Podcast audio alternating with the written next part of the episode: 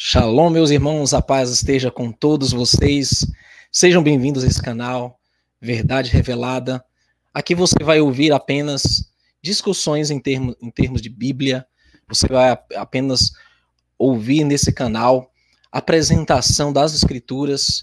Nós vamos trazer história, arqueologia, nós vamos trazer, queridos, algumas coisas interessantes que ninguém mais fala, principalmente no sistema religioso.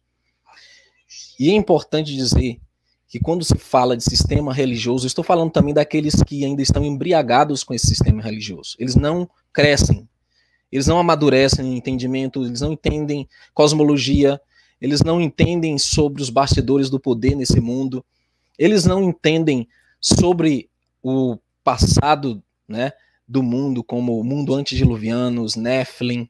Eles não sabem de nada, praticamente, daquilo que foi acobertado pelo sistema. E eu queria falar para você que nós estamos sim vivendo um momento decisivo, um momento único na história dessa terra. Hoje, dia 21 de dezembro, surge no céu uma conjunção entre Júpiter e Saturno. 600 anos que não acontece isso. É um fenômeno raríssimo. Você está vendo um momento histórico em que o STF desse país já decretou algo obrigatório, que nós não podemos nem citar o nome. Estamos vivendo um momento profético. Estamos vivendo um momento de desacobertamento e a verdade está prevalecendo, meus queridos. Eu tenho uma alegria e eu me emociono de ver que a verdade, enfim, está sendo revelada, está vindo à tona. É o nosso convidado de hoje, Samuel Benini, um servo do eterno Yahoo. Um homem valoroso de coragem, que teve a hombridade de nos convidar para uma live no canal dele, Metafisicamente, para falar da obediência aos mandamentos do Criador. Mandamentos esses que estão sendo pisados, estão sendo denegridos, estão sendo deturpados pelas festas pagãs, como esse Natal aí de Satanás, esse Natal de Tammuz, o anticristo, que nasce nessa época, né, de 21 a 25 de dezembro. E o Samuel Benini está revelando essas coisas. E a nossa live no canal do Samuel repercutiu muito, porque as pessoas entenderam que o Criador tem uma semente literal nessa terra, Samuel Bonini. Eu vou Shalom, apenas uma introdução, Samuel, porque eu estou emocionado hoje. Por vários motivos. O Criador nos deu, para mim e para você, dois presentes, Samuel. A primeira foi a sua coragem de nos convidar lá no seu canal, Metafisicamente. São 10 anos no YouTube. Só quem nos convidou para alguma live foi o nosso querido irmão é, Gustavo Morgado, For USA Flórida. Alguns outros irmãos valorosos, sim, pouquíssimos. Mas eu louvo ao Eterno, irmão, porque o Eterno te usou para declarar ao mundo religioso. E eu quero falar especificamente hoje nas tradições cristãs e também evangélicas, né, que foram herdadas do catolicismo e tanto do paganismo que você vai me ajudar a trazer hoje para as pessoas entenderem para saírem dessa Babilônia já. E eu quero enaltecer o Eterno em primeiro lugar pela tua vida, Samuel Benini, um amigo que eu encontrei no Messias. Quero também parabenizar o Gustavo, que é um homem sério, valoroso, que nos apoiou quando todos estavam nos esculachando, nos difamando, nos caluni caluniando. Gustavo se posicionou pela verdade. E o meu desafio agora é: quem estiver em cima do muro, toma decisão. Lado direito está o do Criador. Os mandamentos dele. Quem ainda estiver em cima do muro, ou também tome outra posição. Tem o lado esquerdo, que é a semente da serpente. E aliás, é, Samuel, a mensagem da, da semente da serpente que você trouxe nesse canal é a chave que faltava para fechar o quebra-cabeça. Porque louvado seja o eterno Samuel Benini. O povo agora está sabendo que Satanás tem filhos literais na terra. E eu vou dizer o nome de alguns deles agora. Você está pronto? Geminho até se assustou quando eu coloquei aqui, ó.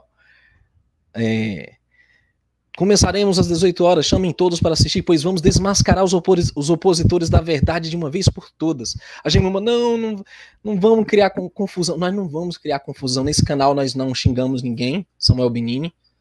Nesse canal nós não estamos aqui para denigrir o caráter de ninguém, tá falando mal de ninguém. tá usando o nome de ninguém, citando ódio contra ninguém. Vocês nunca me viram fazendo isso aqui, nem vão ver pela graça do Eterno Yahuwah, porque o Eterno está conosco. Muitas pessoas vieram para mim, Neemias, olha o que eles estão fazendo, cara. Vai lá e tal, aquele negócio todo. A única resposta foi a série de Samuel Benini sobre a semente da serpente que você me ajudou a fechar o quebra-cabeça. Eu vou dizer agora alguns nomes da semente da serpente, que eu já sabia que era um semente da serpente, mas não tinha fechado o ciclo ali com Caim, com Éden, aquela coisa toda. Anota aí.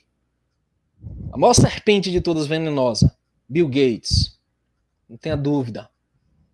Esse sujeito quer ele quer injetar em toda a humanidade a picada da serpente.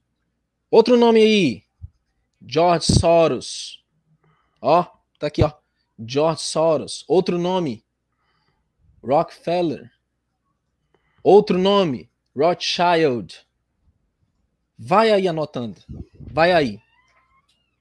Não tenha dúvida, queridos. Esses são a nobreza negra a semente da serpente nos dias atuais. E o cerco está aí, queridos. Chegamos no momento, a conjunção surge no céu. Olhe lá fora nesse momento, próximo à lua crescente, está uma estrela que não existia antes, é uma conjunção de Júpiter, Saturno. Samuel Benini, hoje é o solstício de inverno, a data mais escura do ano, o dia do nascimento do anticristo, nós estamos falando do inverno negro, nós estamos falando Samuel Benin, da Saturnália, nós estamos falando do culto mitraico, nós estamos falando, Samuel Benin, de tanto paganismo que adentrou nesse cristianismo. É uma honra te ter aqui, meu irmão. Seja bem-vindo. Fale a verdade, não tema. O Eterno Obrigado, está contigo. E eu vou dizer mais: você pode contar com meu apoio incondicional. Nós não vamos correr da batalha. Nós não vamos retroceder, irmão. Sejam corajosos. Falem a verdade. Quem é a semente da serpente na terra? Vamos falar sobre quem é esse Natal que está aí, 25 de dezembro. Vamos falar a verdade, irmãos. Nós devemos comemorar esta porcaria? Comprar árvore de Natal?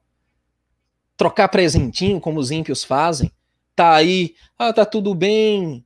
Um bando de tontos e alienados em face dos acontecimentos potentosos no mundo. Samuel Benini, é contigo, meu irmão. Eu tô emocionado, desculpa aí. um abraço para ti, meu. seja bem-vindo. Um abraço, shalom, shalom a todos os irmãos, shalom a você, meu irmão. Realmente a gente também tem que cumprimentar e agradecer muito ao Pai por, pela vida do Gustavo e de outros irmãos que estão aí sempre uh, lutando contra esse sistema e denunciando isso e que não tem medo de, de expor a verdade, de daquilo que a gente vem é, conseguido através daquilo que o Pai ele permite, através dos tempos, conforme os tempos eles se desenrolam, os entendimentos, as peças, elas vão se abrindo. Nós vamos, uh, pela própria revelação que Ele nos permite, de acordo aos tempos, nós vamos compreendendo aquilo que sempre esteve na palavra dele, mas foi escondido, né? Até pela, pelo sistema, pela, pela interpretação, pela forma de, do qual se, se recebe uma, um tipo de mensagem, né?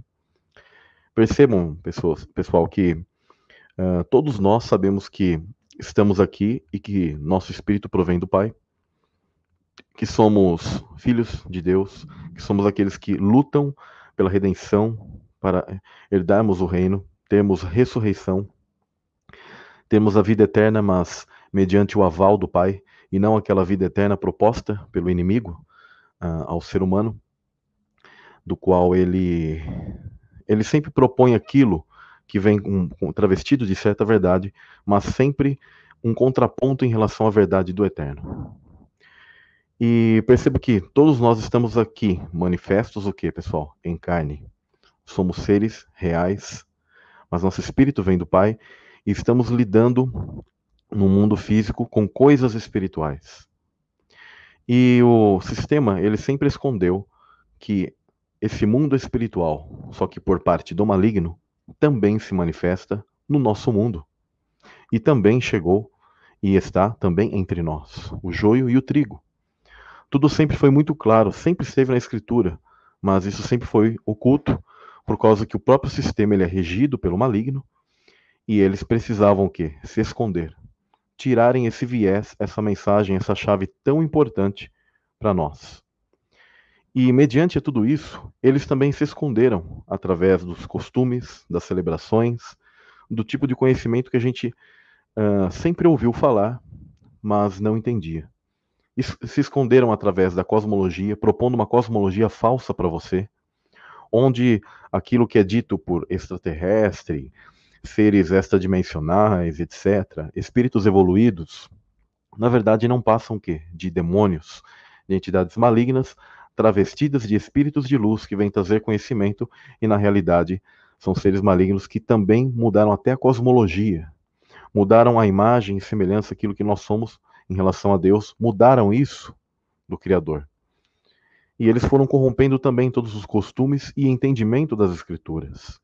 O conhecimento escatológico, o conhecimento bíblico geral profético, ele é pouco entendido por todos de uma maneira completa e plena, justamente porque essas peças elas sempre foram retiradas de você.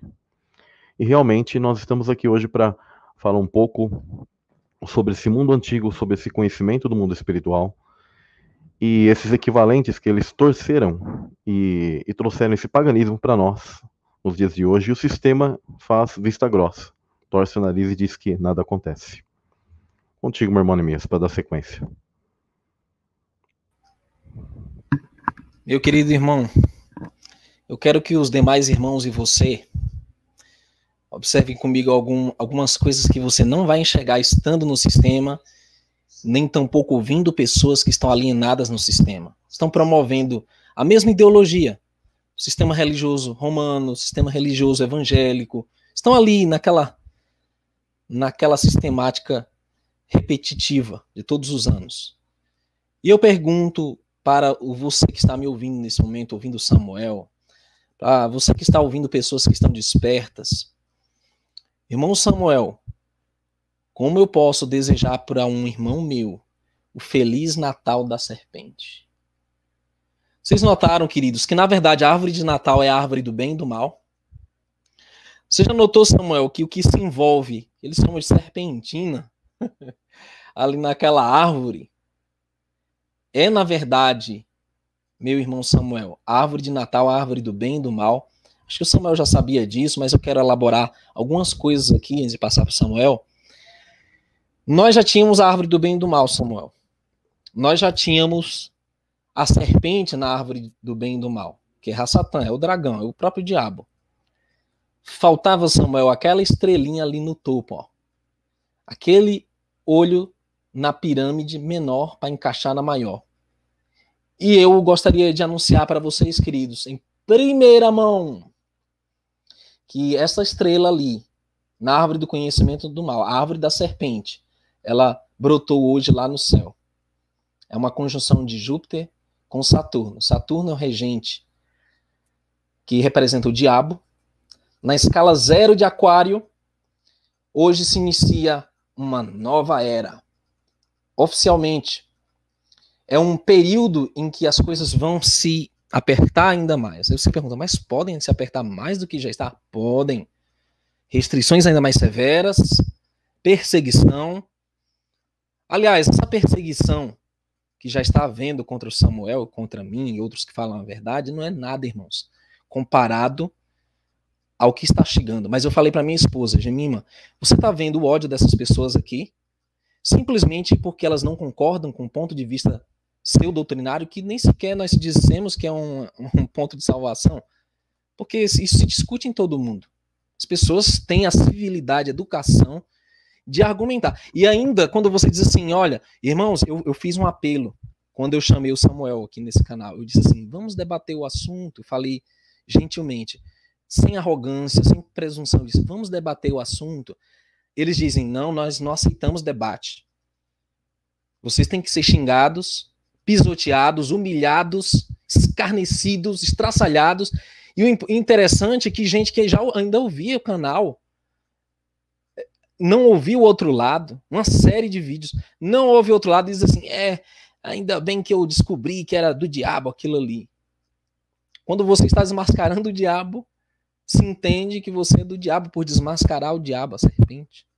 Você vê como as coisas estão invertidas hoje? E Samuel, eu não vou fazer como outros, que citam nome de pessoas, citam ódio, caluniam, não usa a Bíblia. Põe um verso às vezes. Mas o que nós vamos fazer é mostrar para vocês, queridos, é o que interessa para a maioria das pessoas, é o que está acontecendo na verdade. Samuel Benin tem feito um trabalho excelente, formidável, resgatando coisas que foram encobertas pelo sistema, Saturnália. Todo o paganismo envolvendo a, essa, essas tradições demoníacas, como carnaval. Ontem ele lançou um vídeo formidável, achei muito bom o vídeo que ele lançou. E eu recomendo que vocês vão lá no canal do Samuel, metafisicamente se inscrevam, aproveitem esse trabalho enquanto está aí na plataforma.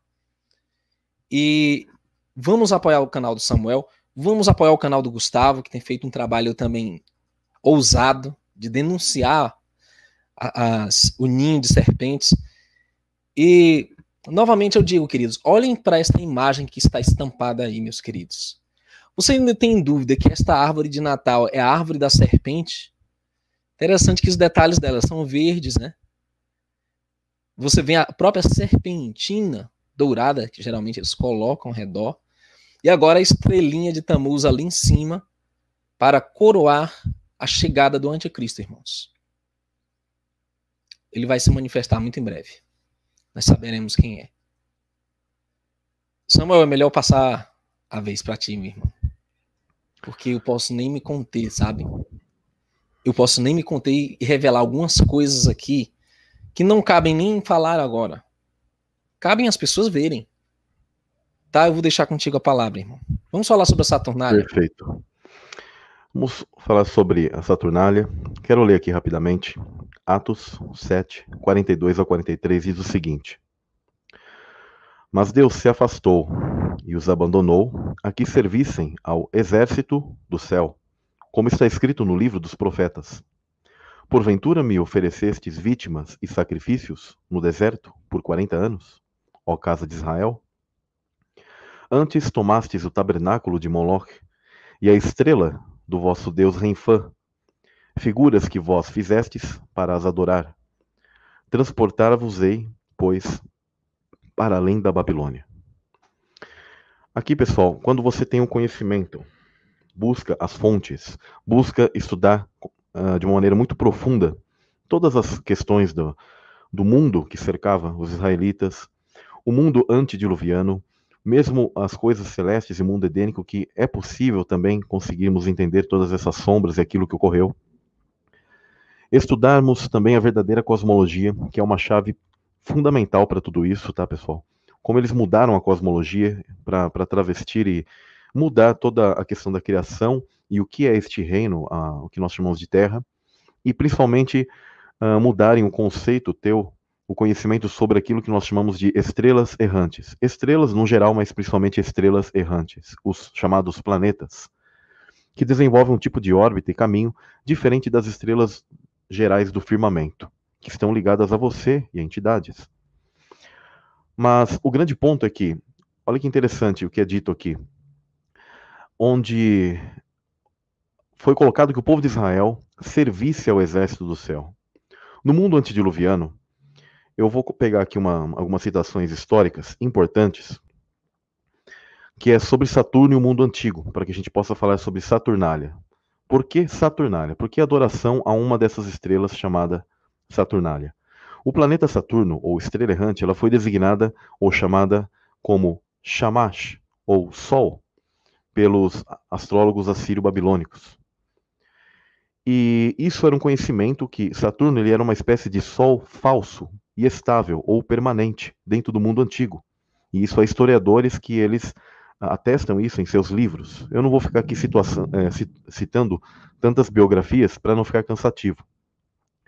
E eles entendiam que Saturno ele desempenhava uma mesma função, tá, uh, do Sol, só que ele transmitia principalmente essa luz à noite. Então eles chamavam ele de Shamash. O Sol, que nós conhecemos, atuava durante o dia, e essa estrela errante, vinculada à entidade que nós conhecemos por Satanás, atuava dessa maneira, ela era muito próxima. Os registros que tem disso, históricos, sobre o mundo é, antediluviano e a adoração que era feita a essa, estrela errante, eles são, são vários, tá? Continuando aqui. E podemos citar, por exemplo, Diodoros, que também ele foi um escritor da antiguidade, não foi o único, que ele também chamava Saturno de estrela do Sol, dos quais eles também compreendiam, assim como os assiriologistas e outros uh, estudantes do mundo babilônico, que Saturno era chamado de Shamash e ele possuía um brilho muito grande e ele estava muito próximo a, a, é exatamente como nós observamos hoje a Lua, por exemplo, o próprio Sol. Ele era muito próximo. E ele ficava, ele se situava uh, numa região, principalmente aquilo que nós hoje temos a Polaris, como o centro-norte. Ele era muito avistado nessa região. O irmão Neemias ele até colocou sobre a árvore de Natal. Percebam que os pinheiros de Natal, geralmente eles são, essas árvores, elas é dado ênfase no quê? No verde dela, uma forma cônica, onde há uma estrela principal no topo, que por muito tempo também eu, eu cheguei, quando eu comecei a estudar sobre essa questão do paganismo antigo, a associar a, a, a Polaris sendo que, em realidade, ali era uma conjunção, um tipo de alinhamento planetário dessas estrelas errantes, dos quais elas são tanto como portais dimensionais, como local de prisão dessas entidades. Por isso que o mundo antigo sempre associou de uma maneira muito forte entidades a esses corpos celestes, que o Eterno ele permitiu que estivessem e fizessem sua interação aqui no mundo. Só que esses corpos celestes, eles são os principais que caíram junto com Satanás. E Satanás tinha a posse de um desses, que é Saturno, que inclusive estava ligado ao, a um dia de descanso, ao dia sagrado, ao Shabat, a um momento de descanso. Olha que, que, que incrível todas as, as ligações. E a conclusão de todos esses estudiosos, inclusive do Immanuel Velikovsky, que escreveu um livro muito, muito interessante sobre esse mundo antigo, é que ah, existem avistamentos, eu estou fazendo uma série no canal, e se vocês, vocês podem procurar por vocês mesmos os estudos de um tipo de alinhamento em que Saturno, a estrela Vênus, tá, o planeta Vênus, e Marte faziam uma espécie de conjunção, uma tríade. Tá? E Júpiter era aquele que combateu no mundo antigo, dentro do entendimento dessas, desses povos, que ele jogou raios e afastou todas essas estrelas errantes. Por isso, hoje, nos dias de hoje, nós não vemos como, como esses historiadores nos dizem, mas nós vemos o que? Pequenos pontos. Eles foram afastados. Então, o que, que acontece? Quando hoje vemos uma interação dessa, como estamos vendo, e justamente num dia 21 de dezembro, que depois vou estar explicando um pouco sobre a questão de solstício e equinócios, para o mundo antigo, para o mundo pagão, uh, realmente é um acontecimento diferente e que ele traça uma espécie de mudança de tempo. Não à toa, ocultistas eles sempre levaram em conta isso. E o povo de Israel, uh, devido ao seu paganismo, a adoração que eles herdaram dos egípcios, mesmo quando eles tinham atravessado o Mar Vermelho, e no deserto, o que, que eles fizeram? Eles ainda possuíam esse tipo de costume, que eles herdaram que da semente maligna, que eles adoravam a Satanás. Por isso, vemos que Moisés ele ele vai ao monte, está recebendo as tábuas dos mandamentos do Eterno, mas eles aqui embaixo estão fazendo o quê? Estão é, o culto a, a, a entidades pagãs, vacanais, que inclusive sempre ligados a ritos de fertilidade. Tá? Vocês vão entender que os ritos de fertilidade eles são algo muito importante para esses ocultistas e para a semente maligna, para que ela possa nascer. São ligações, são coisas que ligam céus e terra, são leis do próprio Eterno, leis espirituais que se manifestam no mundo físico. E esse é o porquê esses povos pagãos eles sempre atuavam em datas específicas, com adorações a esses corpos celestes, aos exércitos dos céus, como a própria Escritura diz, e exatamente são o que vinculados a entidades. A Escritura ela de uma maneira muito há uma gama de vários textos que mostram que essas estrelas estão ligadas a entidades, não são apenas aqueles corpos que a cosmologia hoje nos diz que é um corpo de pedra esférico e está girando no meio do vazio, mas são locais de, de vínculo, são receptáculos, como o próprio livro de Enoch chama, receptáculos para essas entidades. Então, compreendendo isso, que havia esse alinhamento e essa adoração a esse segundo sol, por isso que tem aquela canção da Cássia Eller, o que ela canta, não sei se é dela, mas que ela fala quando o segundo sol chegar, e eles falam sobre o alinhamento dos planetas, porque eles sabem, os ocultistas sabem que haverá um retorno, um alinhamento desses corpos celestes no tempo que o eterno mesmo ele ele permita e o retorno e abertura de portais dimensionais para que essas entidades elas venham se manifestar novamente em peso, porque elas existem. Foi guardada uma pequena linhagem deles, eles estão no mundo até os dias de hoje, porque eles vão trazer o último, a última cabeça da besta. E por isso que esses alinhamentos eram importantes. Então é, é, é necessário que vocês compreendam isso do mundo antigo e que esse pinheiro de Natal, quando nós chegamos ao centro-norte, nós conhecemos a aurora boreal, que são eventos que estão relacionados a questões eletromagnéticas do centro-norte da Terra, porque a Terra é um plano em realidade, e ali se, é, se ergue isso que os povos chamavam até de árvore cósmica, porque eles viam essa aurora boreal. Mas naquele centro ficava essa estrela gigante, errante, chamada Saturno. Então, quando nós vemos o pinheiro de Natal, ele na verdade é uma alusão a Saturno no topo do mundo, no mundo antediluviano, quando uh, esses seres eles tiveram seu apogeu, quando eles tiveram a, a, a semente de Caim. Isso é muito interessante. Nós que sabemos o que ocorreu no Éden, precisamos analisar o seguinte: o Gênesis ele está falando de um casamento e de algo puro, de fertilidade, de um casamento puro, em que estava sendo feito de Adão e Eva, em frente a uma árvore. Mas havia o que? A árvore do conhecimento do bem e do mal. Tá? Isso é muito importante vocês entenderem.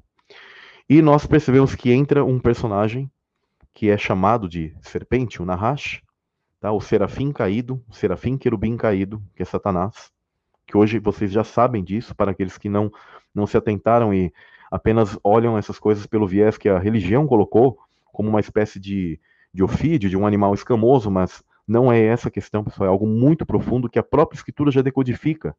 Ela diz que é dra o dragão, a antiga serpente é Satanás, essa entidade, tá? Uma entidade espiritual. E ela possui capacidades. E ele fez uma intervenção no mundo edênico e apresentou o fruto do conhecimento do bem e do mal, que era algo que alterava e abria os olhos de uma maneira corrompida a Adão e Eva. Então, tudo que eles fossem realizar após terem consumido isso, tudo é alterado. A gula, o orgulho, todos os sentimentos, entre eles a questão da malícia. Por isso que a primeira coisa que é mencionada na Escritura, e ela dá ênfase, é que eles se viam nus. Antes de, de, de, de consumirem esse fruto, eles não tinham essa noção. Você e eu usamos roupas por causa disso até os dias de hoje, porque temos a noção da nudez e nossos sentidos foram alterados. Então, Satanás é algo muito profundo e chocante que eu vou dizer a vocês, mas quando ele seduz a Eva e Eva consome desse fruto, há um ritual ali de fertilidade. Então ele deposita sua semente maligna no ventre de Eva. Isso podemos entender pelo Gênesis 3, verso 15, principalmente.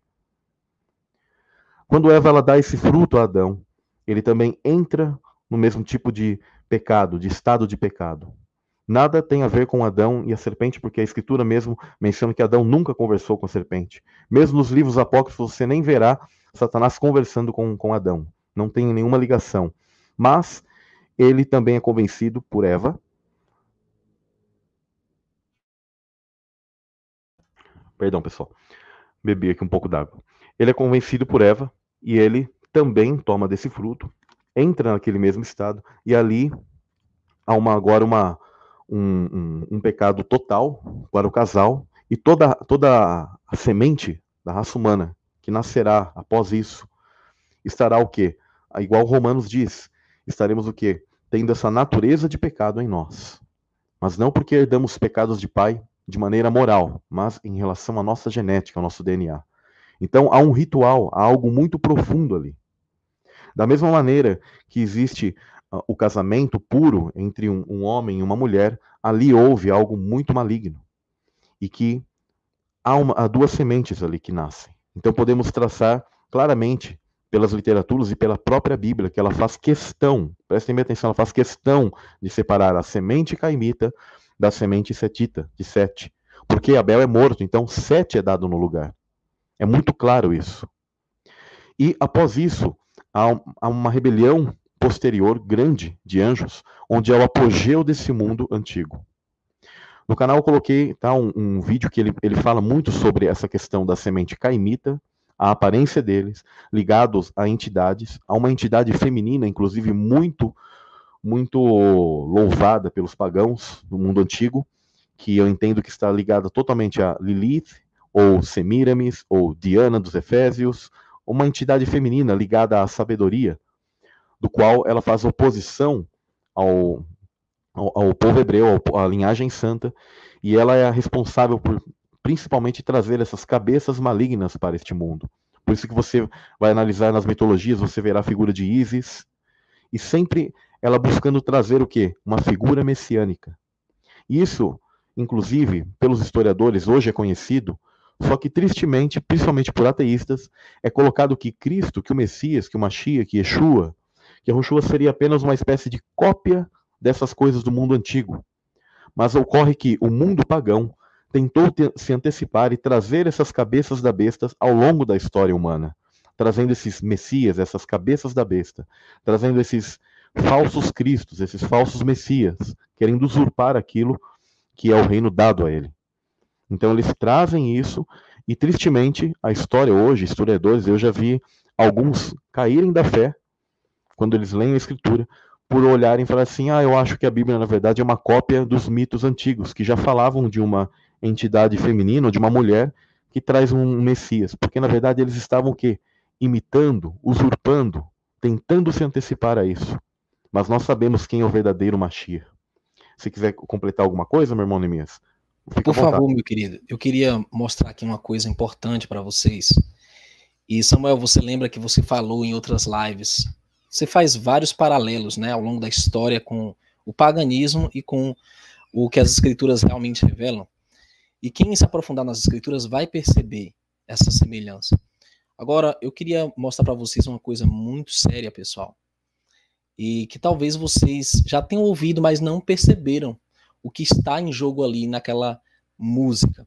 Mas primeiro, deixa eu colocar aqui é, as palavras do nosso Salvador, onde, onde ele diz: haverá sinais no sol e na lua e nas estrelas, e na terra angústia das nações, em perplexidade pelo bramido do mar e das ondas.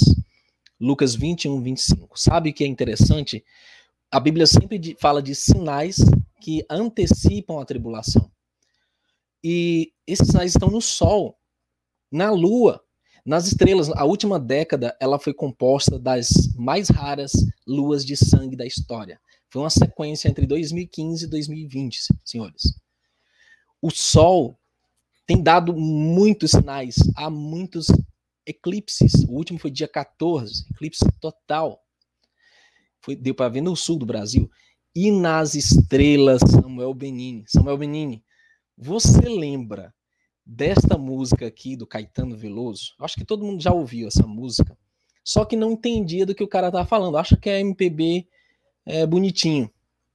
Vou colocar a letra aqui rapidinho, não vou tomar teu tempo. Diz assim: Um índio descerá de uma estrela colorida, brilhante, de uma estrela que virá numa velocidade estonteante e pousará no coração do hemisfério sul, na América, num claro instante depois de exterminada a última nação indígena e o espírito dos pássaros das fontes da água límpida, mais avançado que a mais avançada das mais avançadas das tecnologias. É uma alusão à chegada alienígena que chamam. Sabemos que são os anjos caídos, os, os Nephilim, né? A semente da serpente em naves. É só essa diferença. Virá impávido que nem Muhammad Ali. Virá que eu vi. Apaixonadamente como Peri. Virá que eu vi Tranquilo e infalível como Bruce Lee, virá que eu vi. O axé do afoxé, filhos de Gandhi, virá. Um índio preservado em pleno corpo físico, em todo sólido, todo gás e todo líquido. Em átomos, átomos, palavras, alma, cor, em gesto, em cheiro, em sombra, em luz, em som magnífico, num ponto equidistante entre o Atlântico e o Pacífico. Do objeto sim resplandecente descerá o índio, e as coisas que eu sei que ele dirá, fará. Não sei dizer assim de um modo explícito. Virá impávido, e aí repete o refrão, né? E aqui dizia: aquilo que nesse momento se revelará aos povos, surpreenderá a todos, não por ser exótico, mas pelo fato de poder ter sempre estado oculto, quando terá sido óbvio. Gente, essa é uma canção feita para o anticristo. Eu não sei se as pessoas captaram. Descerá de uma estrela, características é, conhecidas, as pessoas vão se conectar com esse ente, porque a cultura cristã babilônica pagã né, e romana já tem incutido isso na mente das pessoas. Então as pessoas estão sendo preparadas para um falso Messias, um falso Salvador. A cultura hollywoodiana, a cultura da indústria musical, todo o paganismo, ele tem preparado o mundo para receber esse engano. Só Samuel Benini, que poucos conseguem filtrar essas coisas, poucos conseguem discernir os sinais. Imagina Samuel Benini, quantas pessoas estavam lá na manjedoura quando o Messias nasceu? Quantas, meu amado? Milhares de profecias, milhares de sinais. A estrela subiu no Oriente, no cetro de Jacó, no, no, lá no Oriente Médio, em Belém, a estrela subiu. Sabe quem observou? Sabe quem soube? Apenas alguns pastores. Um ano depois, os reis magos vieram para homenagear o rei que tinha nascido. Que vergonha. Se dois mil anos atrás aquele povo era ignorante, ah, meu irmão, agora é que a coisa. Agora é que a coisa está fora. Porque uma coisa é você ser ignorante, outra coisa é você ser mal educado e você ser uma pessoa sem ética. É você ter desamor às pessoas. Eu posso discordar de algumas coisas que o Samuel já disse no canal dele, mas amá-lo, como eu amo, como meu irmão. Mas jamais se importar de maneira indecente, deselegante. E isso é muito importante, irmãos. Preservem isso na vida de vocês. Samuel, Caetano Veloso, você falou da, do segundo sol lá da Cassia Eller. Você está vendo a conjunção lá em cima no céu nesse momento. Júpiter Saturno, eu acho que eu vou filmar daqui a pouco. Porque o Eterno está avisando para o seu povo: chegou a hora. O antimessias vai reinar antes que eu venha, antes que meu filho ungido volte. Vocês passarão por tribulações, mas aquele que perseverar até o fim será salvo. Esse é o momento de separar o joio do trigo. Como são importantes essas informações que o Samuel traz. Me perdoa, Samuel, por interromper, meu irmão. Continue. Fica à vontade, meu irmão. É, essa canção realmente, quando fala inclusive daquela questão de algo colorido, né? Os povos antigos, antes que o dilúvio ele iniciasse, e Saturno ele ficou no centro, na, perto da posição da Polaris ali, e havia esse alinhamento de estrelas errantes, uh, existem escritos hebraicos que eles mostram também que uh, algo semelhante o que ocorrerá neste fim, só que agora será com fogo, né? Com chamas, com plasma.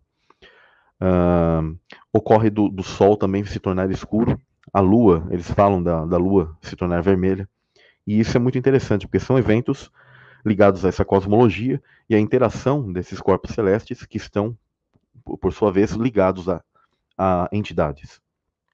E quando nós analisamos isso esse segundo sol, ele fazia a função de abençoar, né, entre aspas, tá, pessoal? Mas uh, a terra para quem? Para os filhos da perdição, para os Néfilins, para a semente caimita e a semente principalmente dos sentinelas, quando eles vieram aqui e se uniram essa antiga semente de, de, de Caim e deu a ela um update, um apogeu um, um, reinado grande aqui nesse mundo antediluviano, que eles chamam de Era Dourada. Eles conhecem, a Nova Era conhece esse período como Era Dourada, onde eles acham que a Terra ela tinha muito conhecimento, que era tudo muito, muito bom.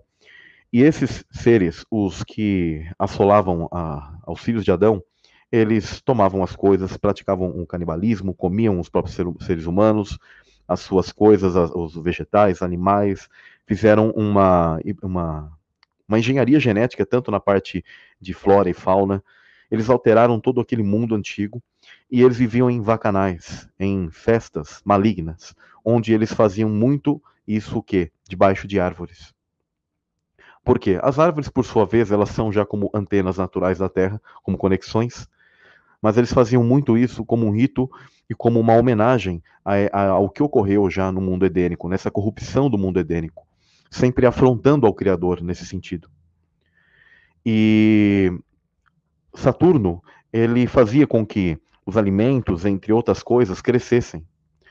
Por isso que no paganismo, quando nós vemos a igreja romana, ela fazendo homenagem a toda essa questão, eles gostam de, de homenagear a Saturnália com um período de comidas, de festas, de sexo, de fertilidade, porque isso aponta para aquele mundo antediluviano maligno, sempre debaixo de uma árvore, tá? sempre debaixo de, de um carvalho, de um pinheiro, ou de, de símbolos de postes, onde estão ligados a esses cultos de fertilidades a Baal, tá? em que a semente de Dan também, ou seja, a tribo de Dan, principalmente nas regiões de Betel, onde ali é um portal dimensional muito, muito forte, muito mencionado na escritura, uh, e, e, também naquela, na região perto do Monte Hermon, onde os sentinelas desceram também para se juntarem à semente de Caim, e fizeram todo esse mundo, esse apogeu desse mundo antigo, então eram sempre feitos debaixo desses tipos de ambientes, onde essas, esses, essas entidades, essas mitologias de, do deus Baco, uh, o deus do vinho, uh, faunos, entre outros tipos de, de, de, criaturas híbridas e amaldiçoadas, seres malignos, eles praticavam suas orgias e seus cultos de fertilidade. Se quiser uh, comentar alguma coisa sobre a imagem que você está colocando, Neemias? Sim, Samuel, você está vendo aí ao vivo, enquanto você fala, é bom que as pessoas vejam com seus olhos, não é possível. Você vê Saturno, a estrela errante, que tem esse, esse anel ao redor. Você vê uhum. Júpiter embaixo. Queridos, são duas entidades celestes, ou representam essas entidades. O livro de Enoque vai falar das sete estrelas, né, que foram aprisionadas no firmamento. Isso. E ele fala claramente que elas estarão lá até o tempo do juízo. E aí serão soltas. Samuel Benini. Uhum, perfeito. se as pessoas pudessem entender isso, Samuel Benini. Todas essas estrelas, meus irmãos, elas é, foram substituídas, tá? Assim, em termos de, de, de, hierarquia angelical. Então, assim como Satanás ele era o senhor de Saturno, eles foram substituídos por outras entidades que o, do Eterno, anjos do Eterno mesmo, dos quais uh, seguram esses seres aprisionados nesses locais. Inclusive, há o entendimento desse anel de Saturno, porque Saturno, no mundo antigo, antediluviano, ele não era descrito com esses anéis. É como que ele tomou esses anéis no mundo pós-diluviano. Isso é bem interessante, porque nós podemos entender que algo ocorreu na, no seu distanciamento, e dentro dessas mitologias eles colocam que Júpiter uh, empurrou a Saturno para longe. É interessante que Júpiter ele é ligado a, um, a, um, a, uma das figuras mitológicas da Babilônia, por exemplo, como Marduk. E Marduk ele possui asas. Então você percebe que ali está, sendo falado de um, tipo uma entidade celeste que empurrou Saturno, que era chamado de Tiamat, às vezes, né, dentro da mitologia antiga, era relacionado a esse dragão de sete cabeças, exatamente como nós temos a figura do Leviatã, ou como a, a escritura ela coloca essa besta de sete cabeças. Então, nós sabemos que ocorreu um evento no dilúvio, onde as águas primordiais, o firmamento, ele se rompeu e houve batalha nos céus. Tá? Houve batalha nos céus na queda dos anjos, no mundo antediluviano e na crucificação do Messias. Na verdade, esses três eventos eles estão ligados de uma maneira atemporal, que soa um pouco difícil para as pessoas compreenderem, mas estão completamente ligados e haverá agora um evento final onde será dado um tempo para que essas entidades se manifestem para esse mundo final. Tá? Então é, é, é, algo muito interessante, principalmente pelo dia que nós estamos hoje tendo, que é 21 de dezembro. O 21, a questão do solstício uh, de inverno, principalmente na região, é, ou seja, do centro-norte, nessas regiões mais próximas ao centro da Terra, é interessante que nós, uh, essas é, datas elas eram tidas para esse mundo antigo como a data onde essas entidades nasciam. Tá? Isso por quê? Porque eles faziam um ritual de fertilidade entre março e abril, tá? Alguns, uh, por isso que temos o carnaval aqui, próximo a fevereiro ou início de março, tá? Porque já é uma alusão a essa festa maligna antiga. Tá? Então eles faziam seus ritos de fertilidade nessa época para que essas entidades nascessem próximas entre novembro ou principalmente dezembro.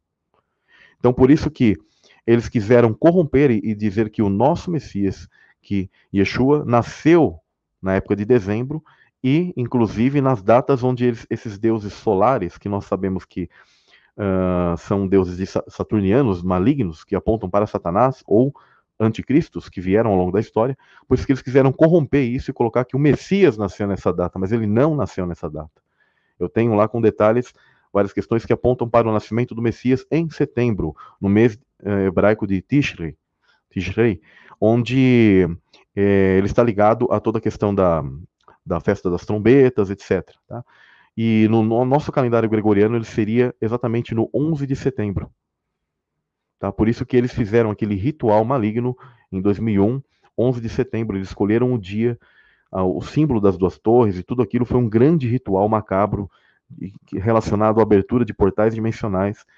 E podemos entender que aquilo está ligado ou a uma vinda de um, de um de uma entidade, um nascimento de uma entidade, ou um tempo diferente. Assim como este evento de hoje, ele está ligado com certeza a um evento diferente, porque 21 de dezembro a 25 eram colocadas datas que essas entidades nasciam. Tá? Então, é uma grande. Olha, é um, é um paganismo forte, maligno, você dizer que o Messias nasceu nessa data. Não porque eu estou dizendo que eh, se você, como pessoa, fala, ah, eu nasci em 25 de dezembro. Não estou falando de vocês, tá, pessoal? Estou falando de Nephilim, de entidades malignas, que elas precisavam de alinhamentos desses corpos celestes em datas devidas, tá bom? Não estou falando que você, que nasce em, em novembro, dezembro, janeiro, seja a data que for, que você está ligado a isso, tá? Nós somos diferentes, nós somos das tribos celestiais do Pai, as tribos de Israel que representam isso. Agora, nada tem a ver com você. Essas entidades, elas fazem parte de uma de tribos ocultas, de coisas ocultas nesse mundo celestial, ligados inclusive muito à própria tribo de Dan, e uh, todos esses cultos de fertilidade que eles faziam, eles faziam questão que esses seres nascessem nessas épocas do, do, do ano, porque eles se aproveitam da energia de frequência desses corpos celestes. Eles emitem um tipo de frequência, tá, pessoal? Uma, um tipo de sinal que eles usam para o nascimento dessas entidades. São coisas assim complexas, até estranhas, uh, que o Eterno ele criou tudo isso, tá, pessoal, para a interação do mundo. Isso vem de Deus, do Eterno. O Pai criou todas essas coisas. Só que, o que acontece? Por eles conhecerem isso mesmo, aquilo que, por exemplo, o livro de Enoch fala que eles ensinaram certas coisas e, e segredos, etc., é porque eles uh, foram colocar para os homens formas deles quererem burlar esse tipo de sistema que o Pai fez para que eles tomassem isso como proveito. Por isso que os monumentos antigos também levam muito em consideração esses corpos celestes. Tá? Por isso que eles têm a pirâmide como símbolo, porque aquilo são amplificações dessas energias, etc. Então eles faziam muitos desses ritos de fertilidade. Só que isso não quer dizer que nós devemos buscar isso, nós devemos o quê? Esperar no eterno, que ele é o Senhor de todas essas coisas, e ele vai quebrar tudo isso em um determinado momento. O firmamento vai se romper na vinda do nosso Messias. E todas Aleluia. coisas deixaram de se fazer e as estrelas cairão. Né? Ele é, é, aquele que domina sobre todos esses exércitos. Ele é o verdadeiro Senhor dos exércitos. Esse exército dos céus ele vai, vai se queimar e vai se ajoelhar, vai se dobrar diante do, do, do Rei dos Reis. Amém. Samuel, as pessoas estão acompanhando essa live histórica, 1.140 pessoas no momento, e acompanhando ao vivo a conjunção, a grande conjunção, como é chamada, Júpiter e Saturno, depois de 600 anos, ela volta e você verá essas duas estrelas errantes juntas. Não são planetas, pessoal, eles mentiram para nós toda a nossa vida. Não são assim enormes, maiores que a Terra e essa babuzeira toda. São estrelas er-, errantes que estão lá acima do firmamento. E Samuel Benini, esses dois astros estão para se encontrar.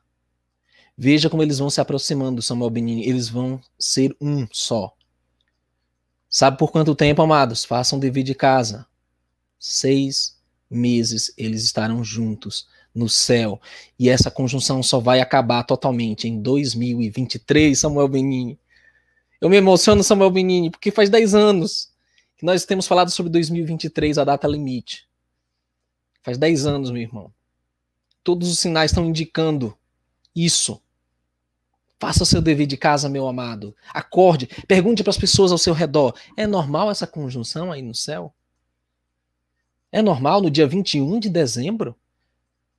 É uma data altamente pagã.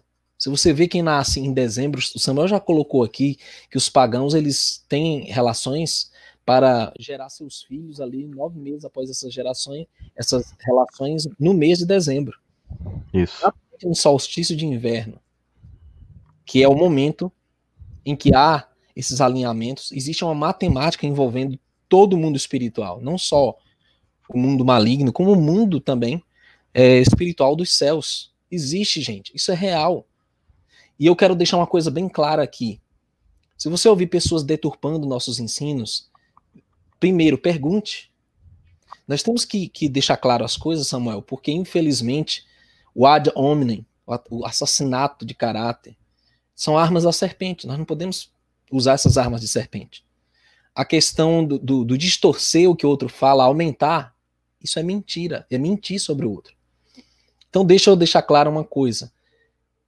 Nós acreditamos que tudo o que é espiritual tem uma sombra literal na Terra. Existe um lado físico, existe um lado espiritual, gente. Venhamos e convenhamos. Você não pode espiritualizar toda a Bíblia como o sistema religioso faz. É muito simples. Ah, tem duas sementes aí. Ah, não, é tudo espiritual isso aí. A semente da serpente é uma coisa espiritual que vai ser no céu. Brincam com a palavra do Altíssimo, distorcendo e inventando ao bel prazer. Qualquer um pode inventar uma historinha, espiritualizar qualquer coisa. Você tem que ler a Bíblia como ela está escrita e entendê-la espiritualmente. Essa que é a questão. Quando você vê um alinhamento como esse, nós estamos falando aqui do paganismo.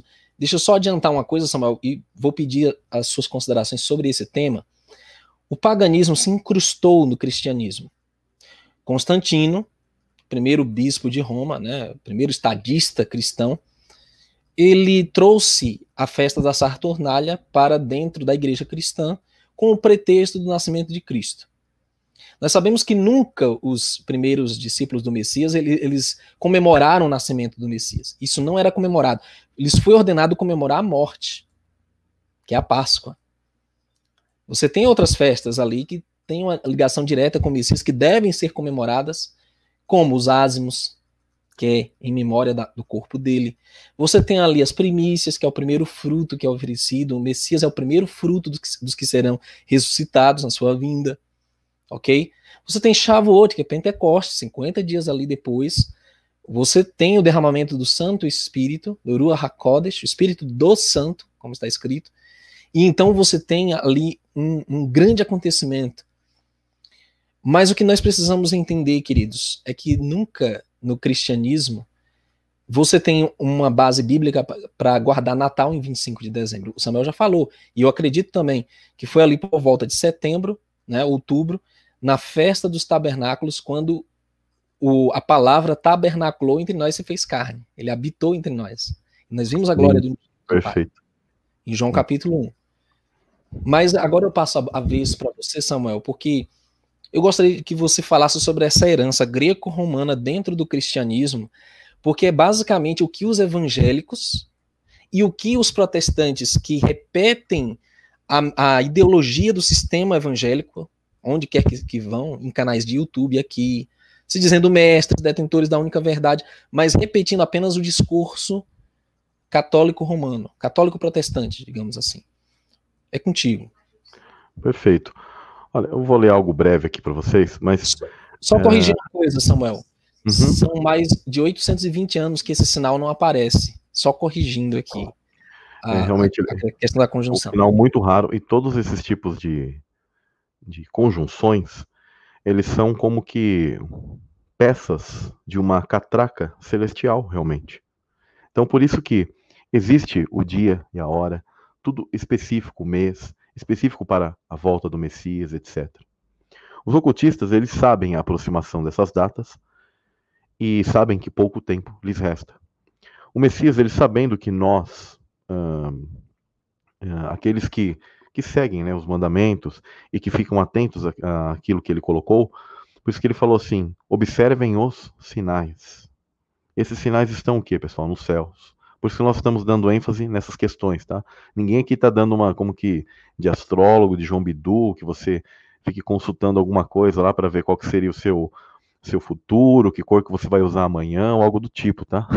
Não tem nada a ver, tá, pessoal? Mas tempos, uh, eras, momentos, que realmente elas, elas estão ligadas realmente a, um fim de tempos, a, uma, a gerações, e nós fazemos parte dessas gerações. Então, uh, precisamos compreender que nem sempre esse tal 25 de dezembro foi associado com essa questão que o pessoal hoje fala de Natal. Sendo que, em realidade, inclusive, o próprio sentido de falar que é o nascimento de Cristo se perdeu, olha, completamente, porque quando você fala em Natal, uh, para mim, praticamente a, a, imagem vem ainda de questão de Papai Noel, de duendes, de desses tipos de, de simbologias que nós nos acostumamos e e nada tem a ver com o nascimento do Messias, porque ninguém tomou em conta isso de ficar comemorando o nascimento do Messias. Esse tipo de conhecimento ele se perdeu a verdadeira data e isso não foi dado ênfase. Foi dado ênfase realmente como você colocou no Pessar, a, a Páscoa, essa a questão da morte do Messias, mas principalmente porque ela está ligada à ressurreição, tá? A morte não como derrota, mas a questão da ressurreição, que é vida. E isso está ligado totalmente aos romanos. Eles celebravam por muito tempo essa festa dedicada a Saturno. Isso é inegável, meus, meus irmãos. Aqueles que são cristãos e, e falam assim: ah, eu quero celebrar isso, tal. Eu entendo que nós temos aquele momento que os próprios trabalhos nossos, o próprio sistema te dá aqueles dias para que você uh, esteja ali com a sua família, etc. Mas use o momento para estar com a sua família, mas jamais focado, jamais focado nesse tipo de, de ambiente e temática. Ficar trocando, preocupado em trocar presentes ou coisas do tipo, sendo que são coisas babilônicas antigas. E quando você faz os estudos, a, a, as sacerdotisas faziam, uh, uh, babilônicas faziam essas trocas de presentes para celebrarem a, a, suposta ressurreição de Tamuz, de uma entidade. Isso dentro do, do, da ideia babilônica, daquilo que eles tinham. Porque elas foram transmutando com o tempo mas a chave, ela pagã, sempre foi a mesma. Então eles é, celebravam isso durante quatro a cinco dias ou até uma semana. Tá? Do, do, dia 21 a 25, do dia 17 até o dia 25. Eles faziam isso, principalmente nessa semana que eles entendiam que era a semana mais escura do ano, no inverno. E aí depois o sol se levantava e eles celebravam a vitória do sol. Inclusive, vale ressaltar uma questão.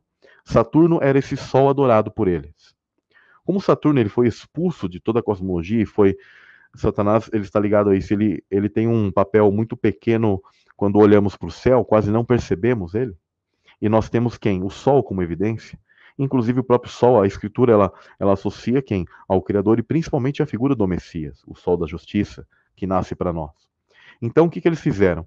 Olhando o Sol, eles usurpam a figura do próprio Sol, como o, o corpo celeste que está ligado ao dia, à luz, ao bem, e colocaram ele no centro do universo, mas de uma maneira indireta, esse sol para eles não é nem esse sol que nós olhamos. Eles querem adorar a Saturno, porque o culto mitraico, todo esse culto antigo da Saturnália era a Saturno. Então, é, é isso que eles querem dizer, que na verdade Saturno hoje está ali. Ainda representa aquele sol antigo, aquele segundo sol que no mundo antediluviano reinava. É isso que é, é, é necessário as pessoas até compreenderem. E claro, que aí esse sistema heliocêntrico de hoje é uma mudança, é uma, é mudaram tudo, igual o irmão Neemias comentou, transformaram inclusive esses corpos celestes em algo que seria maior que o nosso mundo, nos transformaram numa bola, num, num tipo de corpo celeste perdido no meio do espaço, como dizem os ocultistas, ou Carl Sagan, que ele era um ocultista ferrenho, e ele escreveu um livro, ele dizia que nós somos apenas um pálido ponto azul no infinito, no meio do espaço, e não, nós somos um reino, estamos de espetáculo para o Pai e os anjos, onde eles nos observam. E nós estamos aqui num, num, num, num reino que é do eterno, mas que está sendo hoje usurpado por Satanás. Ele tomou isso aqui para ele. Tá? Então é necessário as pessoas entenderem que toda essa influência grega, primeiro eu diria babilônica, tá? satanista, maligna, babilônica, depois egípcia, depois assíria, tá? depois grega, depois romana, tudo isso está aí uh, embalado numa grande compilação e é o que nós temos hoje. Então não é legal, não, não é correto. Você está pecando realmente se você está fazendo esse tipo de celebração nessa temática. Tá? Eu não digo de você falar, ah, eu não posso nem ver, ir visitar minha mãe, o meu pai, ou algo do tipo, ok?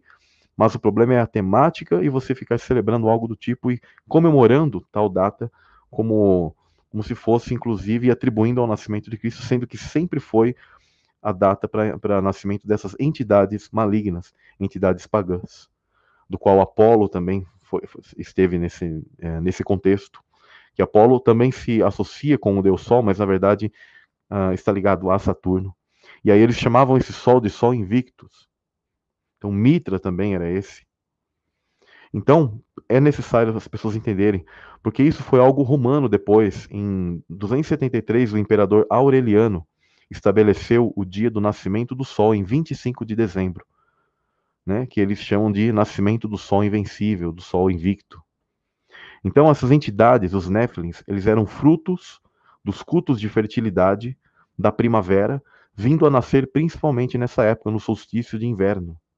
Por isso que uh, Nimrod, tá, Horus, por isso que várias entidades, inclusive entre os maias, astecas, elas são colocadas que elas nasciam nessa época, porque eles tinham o culto de fertilidade que era feito antigamente um segredo, algo, pasme, tá?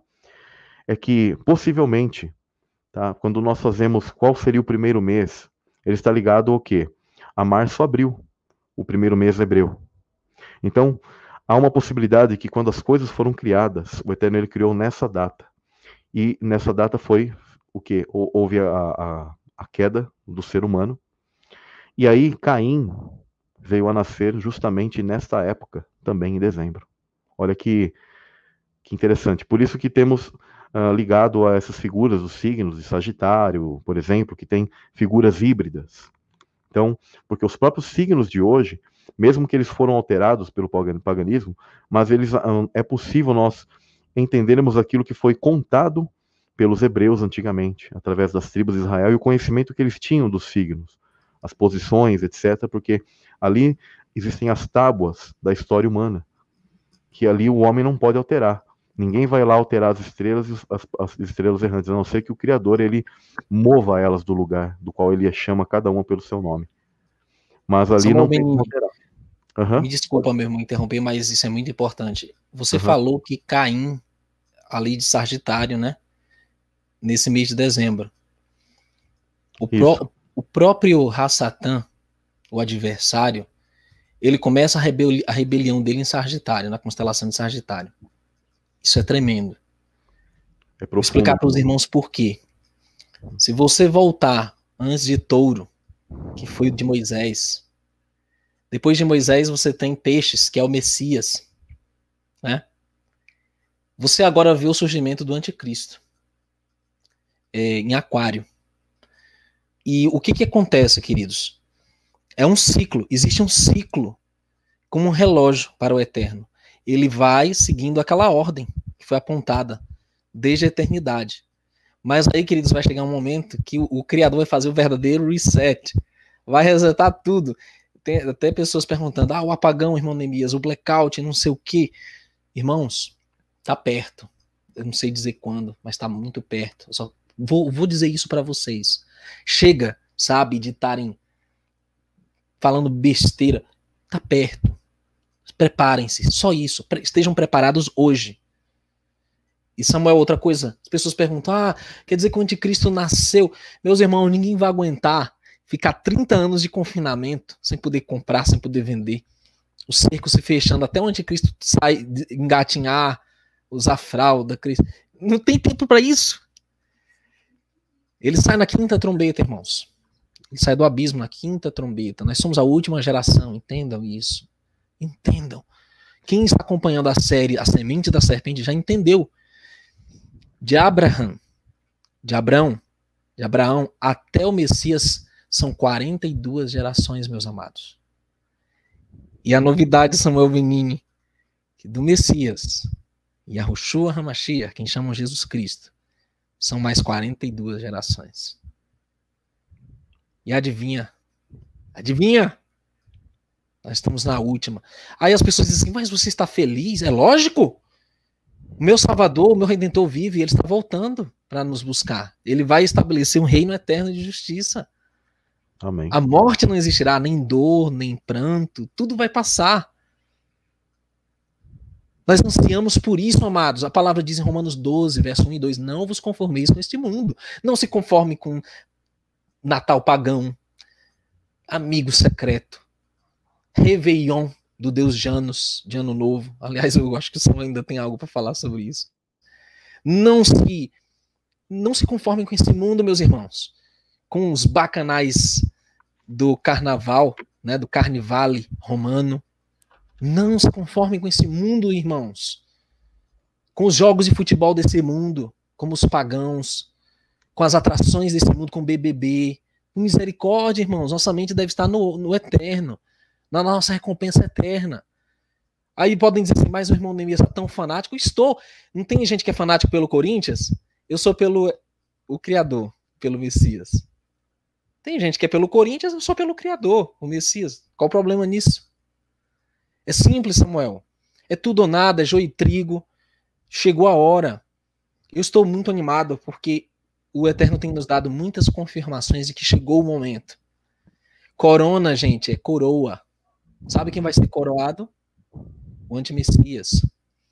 Vocês sabiam que quando nós atingimos o auge, o auge dessa falsemia foi em março? Sabe o que aconteceu em março? É, Saturno se colocou na constelação de Aquário.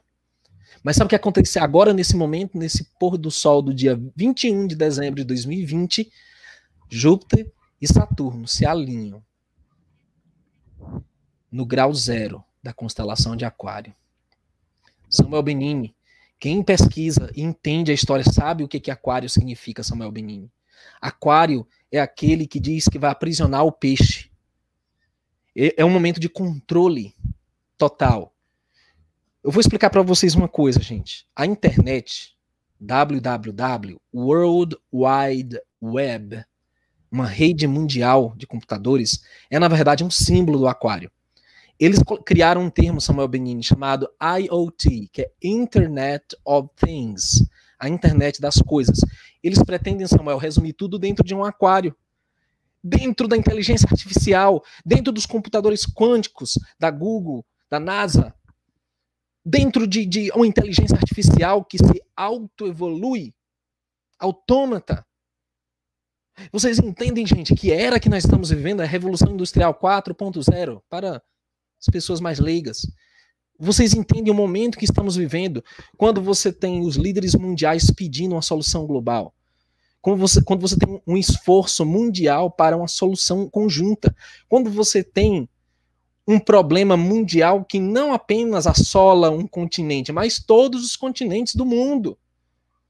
Nós estamos vivendo num momento em que a rede está se, se está nos cercando. As pessoas não enxergam isso. Nossos direitos individuais estão sendo abolidos.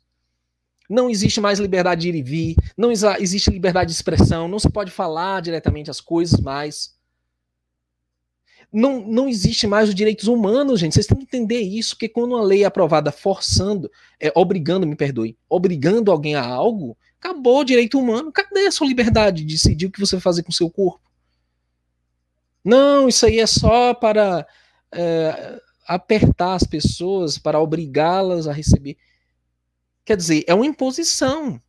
Cadê os direitos humanos? Cadê a liberdade, meus irmãos? Vocês estão entendendo o que nós estamos vivendo?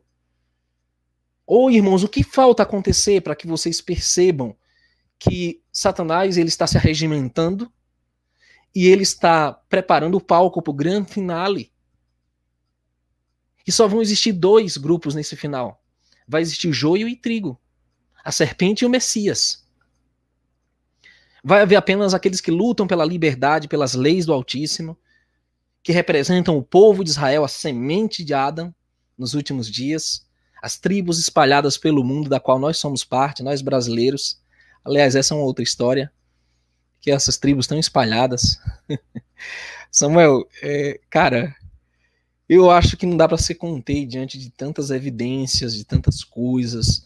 Alguns dizem assim: ah, o Neemias está no YouTube para monetizar, para ganhar. Eu estou um pouco me importando, pouco me importando para isso. Já levei strike nos três canais. Mas nunca parei de dar a mensagem. Mesmo quando desmonetizaram tudo em 2016, eu continuei, irmãos. Mesmo quando excluíram meus canais em inglês e espanhol que eu tinha, foi pro saco em 2016, eu continuei, irmãos. Quem me conhece, conhece a minha trajetória sabe a verdade. Por isso eu estou hoje com Samuel Benini aqui, um servo do Eterno, que tem dado alertas dentro da escritura, dentro dos sinais, dentro da história, arqueologia, que é a área dele, né? Esse conhecimento é, bíblico aprofundado na ótica hebraica, que eu acho fundamental. E por isso, irmãos, eu estou aqui apoiando Samuel Benini, apoiando nosso irmão Gustavo Morgado, do canal For USA Florida. Se inscrevam lá. E também peço que vocês possam ajudar o Gustavo lá no canal dele, tá? Eu vou deixar os dados nessa, nessa, nessa live, vou deixar um link aqui embaixo, que o nosso irmão, é, ele conta com apoio nosso também, tá?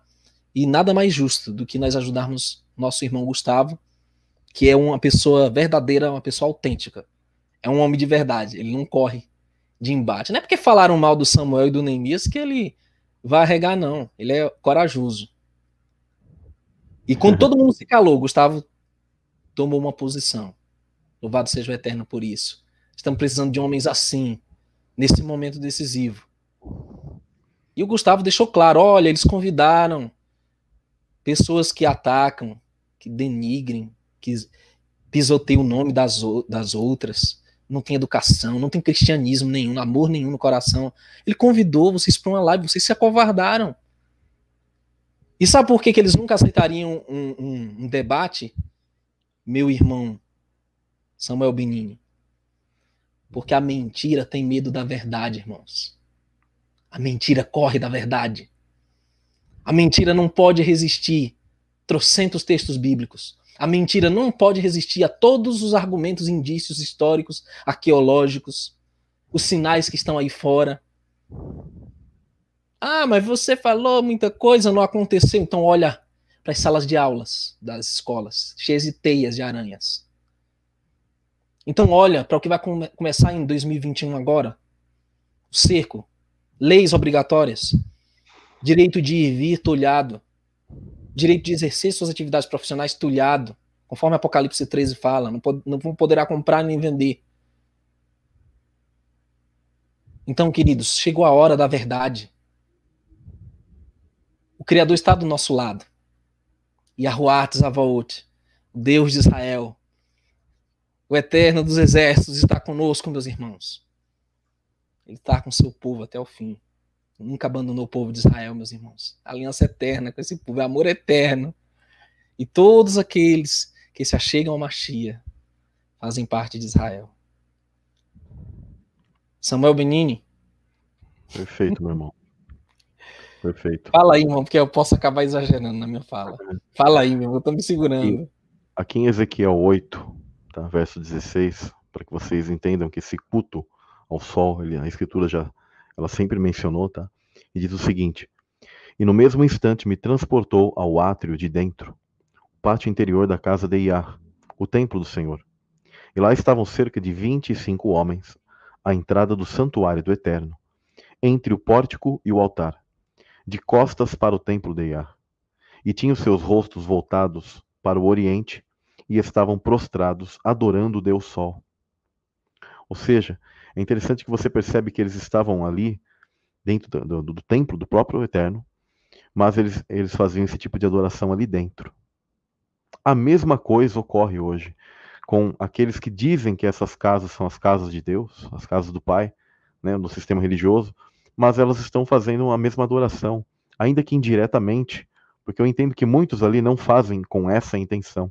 Só que a partir do momento que você recebe uma informação e você realmente tem a noção disso, e você per, per, é, permanece nesse tipo de erro e continua e fala: não, isso aí não é nada, não dá nada.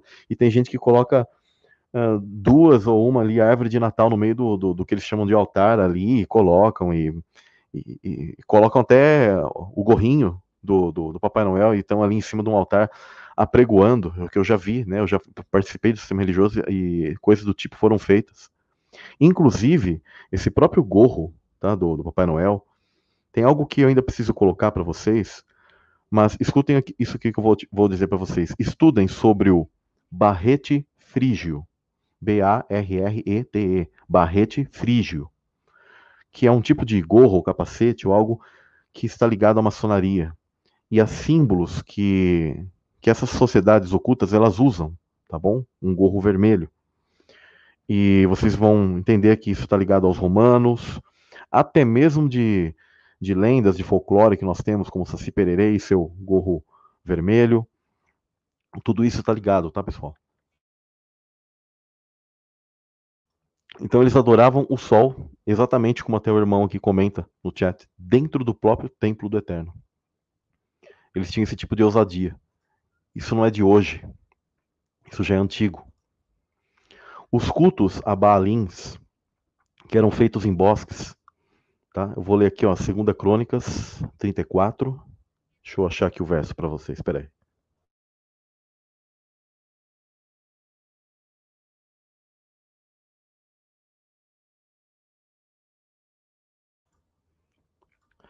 verso.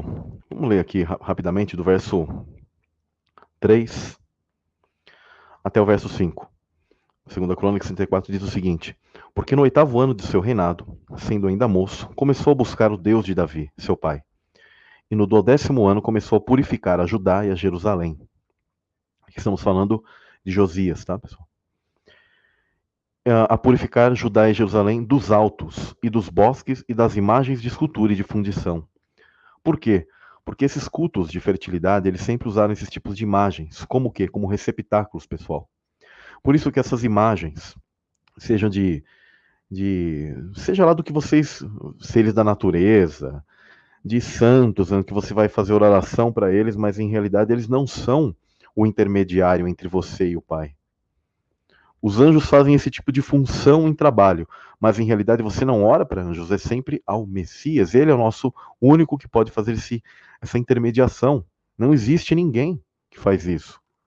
Então todas essas imagens que eles faziam eram como receptáculos e geralmente feitas de ouro ou de metais, porque essas entidades elas conseguem ter um tipo de uh, interação com aquele objeto mesmo. Por isso ele se torna realmente maldito. E por isso o Eterno ele mandava que todos esses tipos de coisas fossem queimadas e desfeitas, porque havia ligação do mundo espiritual para o mundo físico dessas entidades nesses objetos, ou mesmo estátuas de barro, etc. Por isso é dito no verso 4: E derrubaram perante ele os altares de Baalins, e despedaçou as imagens que estavam acima deles, e os bosques, e as imagens de escultura e de fundição quebrou e reduziu a pó, e espargiu sobre as sepulturas dos que eles tinham sacrificado. Ou seja, pessoal, todo esse tipo de culto, essas coisas que eram feitas nos bosques até os dias de hoje, para quem conhece a nova ordem mundial, hoje eu, eu vi um, um, canal, fiquei muito triste porque eu falei assim, nossa, essa pessoa não tem discernimento. Ela disse que não existe isso, que não existe sociedades secretas e que não existe nova ordem mundial. Sendo que temos vídeos, provas, mais provas que vocês. Uh, vocês querem o que, pessoal? Sobre a existência desses senhores que se dizem, né, esses senhores do mundo, que estão aí com suas simbologias, com seus cultos, com seu canibalismo, com suas músicas, com sua cultura, com, com todo esse paganismo travestido de qualquer outra coisa, disfarçado, mas é o mesmo, é o mesmo lixo antigo desde o mundo antediluviano, pós-diluviano e sendo trazido para a nossa cultura contemporânea atual. É o mesmo lixo, com poucas roupagens diferentes mas é a mesma porcaria. Então, eu realmente faço um apelo para que essas pessoas elas abram os olhos e falam, não, realmente essas coisas elas são pagãs. Eu não, não quero trazer ter comunhão com esse tipo de coisa. Porque o Eterno ele não se agrada realmente dessas coisas, pessoal. Tá? Quiser completar, meu irmão Nemias? Sim, meu querido, por favor. Eu passei quase 30 anos da minha vida no sistema religioso, nasci um berço evangélico, digamos assim. Eu desconhecia o paganismo do Natal, Ano Novo. Existiam ritos lá dentro do templo que eu praticava, como aquele de enterrar uma Bíblia, com uma pedra fundamental, o lançamento da pedra fundamental da inauguração de um templo. Eu participei diversas vezes disso. Inocente, um rito maçônico, né? Maçônico. Só você ver o fato de alguém enterrando uma Bíblia alguém jogando areia em cima da palavra do Altíssimo. É, Não é faz sentido, né? Eu, eu participei disso, eu não, eu não tinha conhecimento.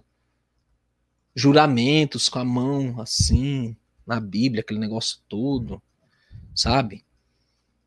Natal, árvore de Natal dentro do templo, encenação de Natal, presépio, imagem e escultura, né? Que a Bíblia diz que não é para fazer imagem, escultura, nem nada disso. Você vê o domingo, que é um dia altamente pagão, solar, e o povo usa como um dia cristão. Mas a partir do momento que eu encontrei a verdade em Yahushua, nas raízes hebraicas da nossa fé, nos mandamentos do Todo-Poderoso, aí minha perspectiva mudou. Eu não posso estar envolvido mais com paganismo, porque o Eterno não se agrada dessas coisas. Então eu quero agradar o meu Criador. E quando eu descobri que os fundadores da minha religião eram maçons, foi a gota d'água, Samuel. eu disse: não, chega, eu vou sair disso. Eu vou agora combater essa, esse sistema protestante maçônico. Disse que não, não, não tem condição.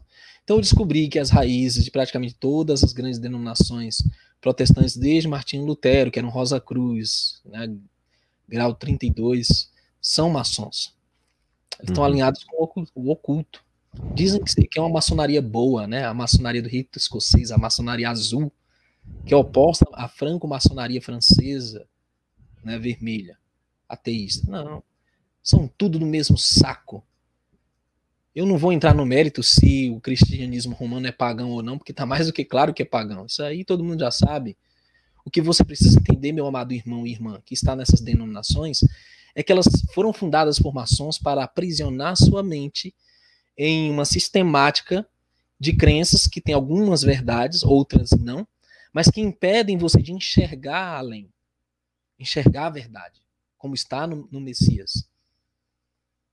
E quando você olha toda a herança protestante, uma vez Samuel Benin estava no meio de um culto, foi uma temática de Halloween, o pastor entra dentro da igreja trazido dentro de um caixão. E de repente o pastor ele se levanta do caixão e começa a pregar e, e fazer um culto com a temática de Halloween, meu irmão. Dia das bruxas, Sanren, cultos celtas, a demônios. Oh, sério? sério. Sério. Ainda mais quando você vê as trevas chegarem no hemisfério norte, que eles chamam isso de a chegada das trevas, né? Quando é, o, o Deus Sol ele morre para reviver, e então você tem o período mais escuro da, da era, né? Do ano. E aliás, esse que nós estamos adentrando agora é um período escuro. É uhum. o que eles chamam de Ragnarok, né? os três anos da luta dos deuses, gigantes, etc. É o, é o clímax da batalha, né? É o Sim. momento chegado para o confronto final, é aquela temática dos Vingadores, né? Ah, os, é, Vingadores 1 e 2.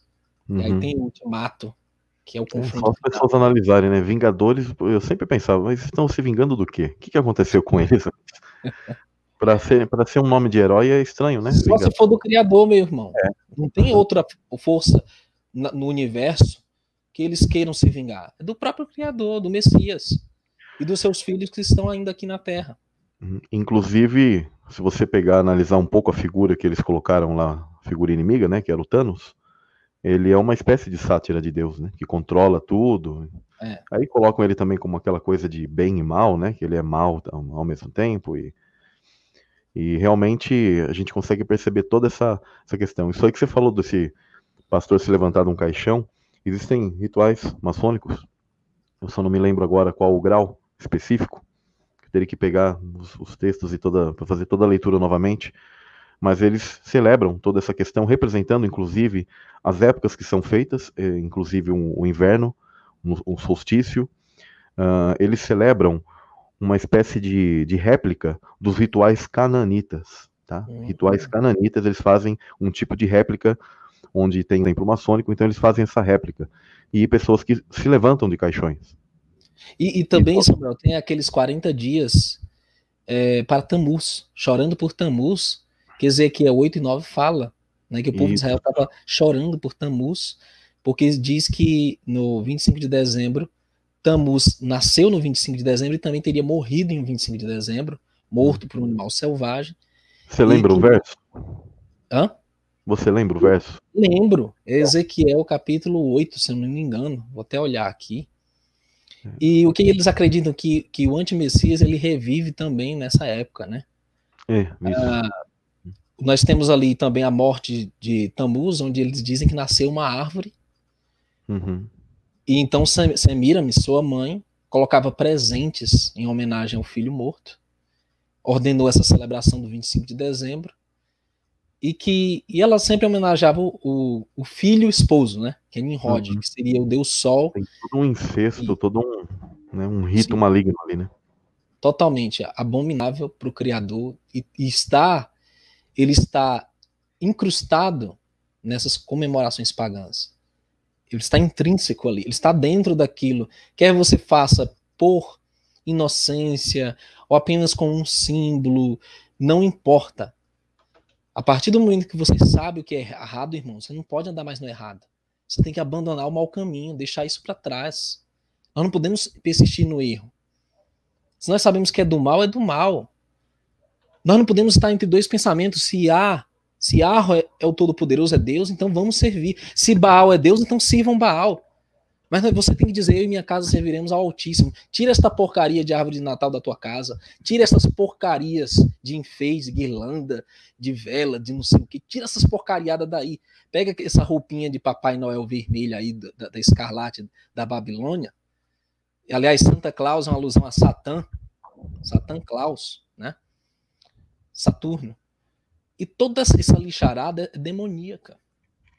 Ah, mas nós fazemos em homenagem, em lembrança ao nascimento de Cristo. E quem disse que o Messias nasceu em 25 de dezembro? E onde tem algum mandamento que ele mandou comemorar o nascimento dele? a única vez que alguém comemora um nascimento na Bíblia é quando Herodes comemorava lá o aniversário dele e manda arrancar a cabeça de João Batista e servir numa bandeja. É a única menção ao aniversário na Bíblia. É trágica a história. E aliás, as bolas de Natal são alusões também a crianças que eram sacrificadas nesse período e ainda são pelo satanismo e ocultismo nessa data de 21, que eles acreditam em um portal, 21 de dezembro. E aquelas crianças, aquelas bolas de Natal nas cabeças de bebês que eles penduravam no pinheiro. É só pesquisar história celta, história dos pagãos. Exato. É só pesquisar. Pessoal, quem são os celtas? Eles são a tribo de Dan que se une a essa semente dos cananitas, dos malignos. Tá? Então, por isso que, uh, inclusive, até um detalhe interessante, as pessoas às vezes falam assim, qual era a aparência dos hebreus? Os hebreus eles possuem várias aparências, tá? Porque, uh, como Abraão ele teve várias mulheres, então o que acontece? Uh, nascem, uh, desculpa, Jacó, nascem o quê? pessoas de, de, de várias aparências. Mas a tribo de Dan era conhecida por serem pessoas que tinham um tipo de aparência uh, clara, brancos. E, e, eles, com o tempo, eles uh, atravessam o mar Mediterrâneo e se unem à região da Grécia e, e, vão subindo toda a Europa. Por isso que vocês vão ver toda a questão da...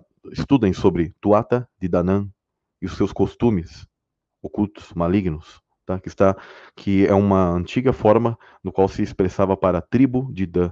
Essa tribo ela, ela simboliza a, a, eu diria assim, a corrupção do povo de Deus quando eles uh, se, se voltam para esse ocultismo, para o paganismo, para os costumes malignos e misturaram, eles contaminaram sua, sua linhagem, se contaminaram com os cananitas e seus costumes, com essa questão dos postes ídolos, com as rodas dos gigantes, tá? com todos esses monumentos antigos e esses ritos de fertilidade. Por isso que os celtas, eles faziam questão, eles dizem que o verdadeiro celta, que era essa tribo de Dan antiga, que já contaminada, por isso que tem Dinamarca, Denmark, marca de Dan, porque eles se contaminaram com esses cananitas, então eles tinham a marca da serpente sobre eles, o DNA maligno sobre eles. Então eles continuaram esse, e eles foram migrando e, a, e adentrando sobre as, as altas hierarquias de reis e rainhas da Europa. Tá? Quando você faz o estudo dos merovingios, o que seria esse sangue dos merovingios, esse sangue azul, você vai começar a traçar também esse mapa. A, a, na verdade, os três filhos de, de Noé, eles tiveram aqueles que nessas uh, linhagens eles se apostataram e se misturaram sempre a essa linhagem principal da serpente. A própria estátua de Daniel ela mostra isso.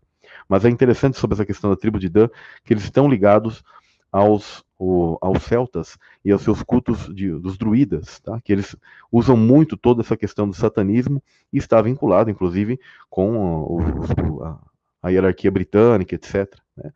A casa de Windsor e todos os seus cultos, suas simbologias, tá?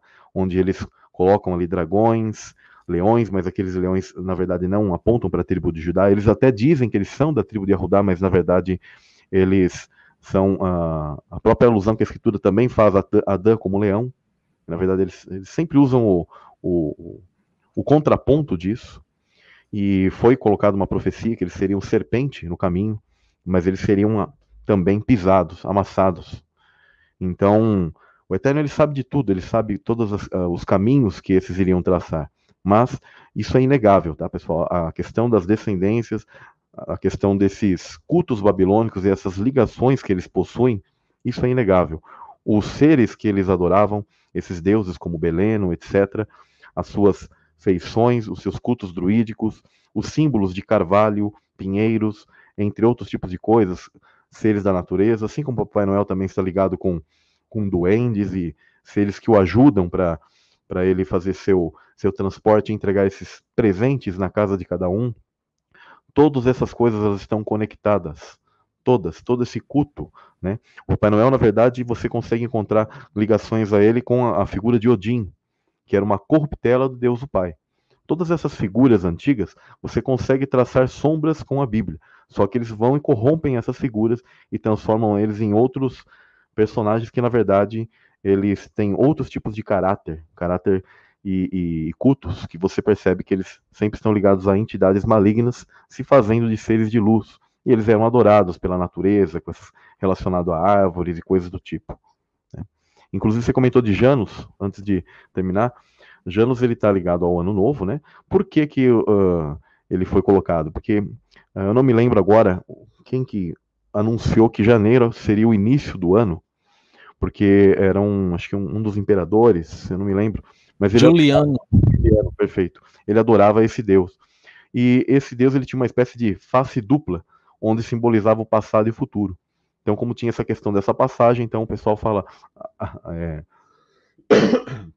Perdão. Adeus ano velho, feliz ano novo, né?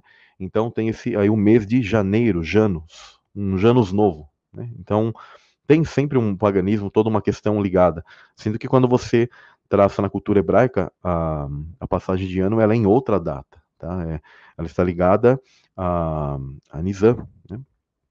E, e também, hoje eles fazem no, no, no, que seria o sétimo mês, mas originalmente, originalmente mesmo, dado a Moshe, ele está ligado a, entre, janeiro, é, entre março e abril, né, Nemias? Seria mais ou menos. É porque depende, o nosso calendário gregoriano ele é um pouco diferente. Né? Tem, tem, uma margem assim de uns 20 dias é, de diferença. Geralmente é no dia 21 de março, né? Que começa uhum. realmente o calendário do Criador, uhum. o meu irmão Samuel.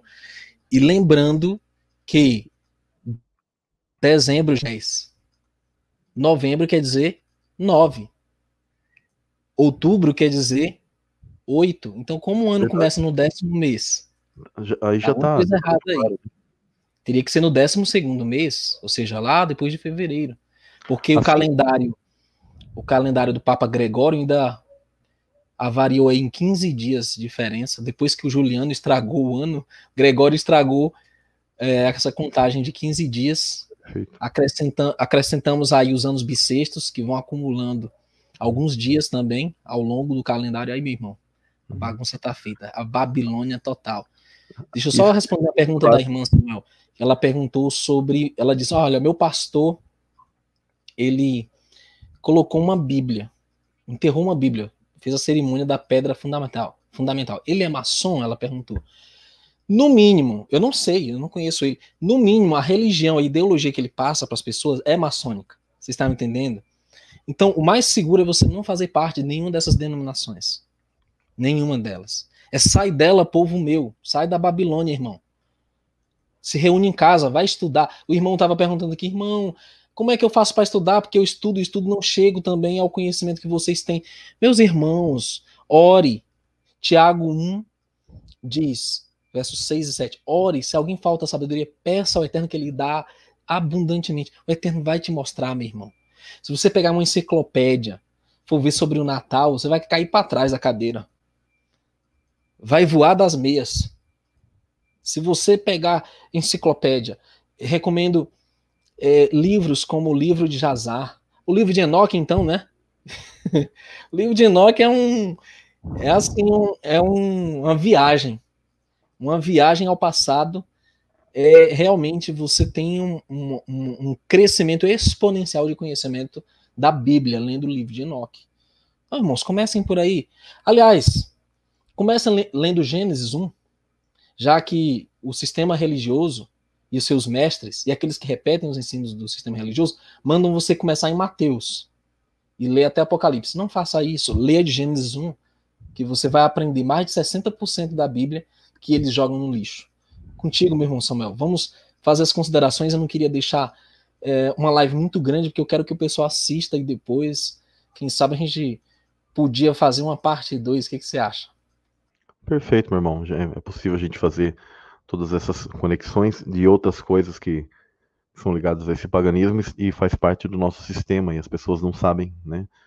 Uh, se vocês analisarem todos os feriados que nós temos hoje em dia, se vocês tiverem, fizerem uma análise profunda, vocês verão que nós estamos regados de, de, de costumes malignos, pagãos, datas que os bruxos, né, todas essas essa semente maligna, ela, elas, elas estão seguindo de uma maneira muito cuidadosa até os dias de hoje. Uh, vale lembrar que toda essa questão do solstício, eles preferiam que o nascimento dessas entidades malignas ocorressem também nessas épocas, porque uh, parece estranho, parece até coisa de filme, mas realmente a, a luz do dia ela não faz bem para essas entidades. Tá? Elas, têm, elas têm maior dificuldade realmente de lidar com a luz do sol. Olha que interessante. Então, não é à toa esses tipos de lendas ou mitologias em que eles falam sobre vampiros, lobisomens ou algo do tipo, que eles não tinham. É, que eles não sobreviviam, né, não, não se davam bem nessa questão do, da, da, da luz solar, tá? Porque realmente existem questões bioquímicas e de energia em que faz mal para essas entidades, tá? Mas, então elas preferem realmente o escuro, tá? A, as trevas mesmo. Inclusive sobre a mudança de datas, etc. Eles fizeram também mudanças até mesmo na hora do dia, na, na hora que você tem entendimento em que o dia ele inicia, se inicia. Eu fiquei muito feliz quando eu percebi que o irmão Neemias ele tinha uma noção e ele percebeu a mesma coisa. A hora dos hebreus ela era muito clara, que a hora primeira ela está ligado entre as 5 e 6 da manhã, que são, seriam os primeiros raios do sol, onde o dia vem as trevas se dissipam, não tem trevas. Tá? A noite ela é uma passagem, ela faz parte daquela contagem, mas ela é uma passagem. Então o verdadeiro dia, realmente, ele está ligado à luz do sol em si. E as trevas, elas não farão parte do, do futuro, de novos céus e nova terra, não farão parte de trevas, pessoal. Não vai ter, não, não, haverá mais isso, será luz. Quando nós percebemos que tem a questão de luz e trevas, é porque há uma existência da dualidade e o mal ainda precisa ser o quê? Eliminado para sempre. Então, realmente, a passagem que a gente tem de, é, do dia para a noite, e quando vemos a noite, ela é uma é trevas, ela está ligada realmente ao mal. Isso não tem como a gente negar. Tá? Apesar que nós sabemos que o Eterno ele criou todas as coisas e, na verdade, ele permitiu certas coisas para que aquilo fosse um crivo. Deixar minhas considerações finais é agradecer demais a meu irmão Nemias, a todas as pessoas do chat, as pessoas que estão aqui no, no canal, Verdade Revelada e outros canais e desejar que vocês passem todo esse tipo de época, tá? Eu sei que elas estão vinculadas a todas essas datas, etc, mas conscientes, conscientes do que do que é e o que não é. Então sempre faça todas as coisas com o temor do Eterno, tendo ele como a, aquele a quem você vai se focar, tá? Não foque nessas coisas como como períodos para vocês terem essa temática que o sistema vem colocar embebido com outras coisas, e aí, na verdade, é um paganismo, um, um, um chá de paganismo ali, mas sem você perceber, e você está tomando disso. Então, sempre foquem nas coisas pesquisem, busquem, peçam discernimento ao Pai. De todas as coisas que nós estamos falando aqui, peçam também discernimento para poderem entender. Há coisas que talvez vocês vão sentir dificuldade a um início, mas porque também vai do amadurecimento que nós temos e conforme uh, nós vamos conseguindo com o tempo. Deus ele vai nos dando um amadurecimento maior para que nós possamos entender todas as coisas que já estavam ali na, nas escrituras. Então agradeço muito a oportunidade e vou deixar então uma boa noite para vocês, boa tarde e bom dia para quem estiver assistindo essa live no futuro. Shalom para vocês. Muito obrigado, Samuel Benini, meu irmão querido. Que o Pai eterno te abençoe cada vez mais e te guarde. Irmãos, o Google entendeu tudo errado. Tá ali Júpiter e Saturno dando as mãozinhas e comemorando o Natal. Um fica e o outro vai, né? Que coisa. Eles entenderam tudo errado. E a terrinha bola só curtindo ali, ó, embaixo. Ó. É, a, a bolinha azul. Com um gorrinho. ah, meu pai. Samuel Benin, louvado seja o Eterno, todos os nossos irmãos que estão aqui, que se portam com educação no chat, que o Eterno abençoe suas vidas, que o Pai possa nos cobrir com a sua sabedoria do alto. Eu só quero repetir duas coisas, duas lições que ficaram claras nesse final de ano que estão sacudindo todo o sistema religioso, estão sacudindo eh, as estruturas de todo esse mundo de engano, de mentiras, a primeira delas é que o Eterno tem uma semente na terra. São os que guardam os seus mandamentos e têm a fé no Messias. É a primeira grande revelação, Samuel, que o Eterno te usou para levar no, no seu canal e isso sacudiu geral. A segunda revelação é que Satanás também tem uma semente, gente, biológica sobre a terra. São seus descendentes. Eu não tenho medo de dizer os nomes deles. Vou dizer os nomes.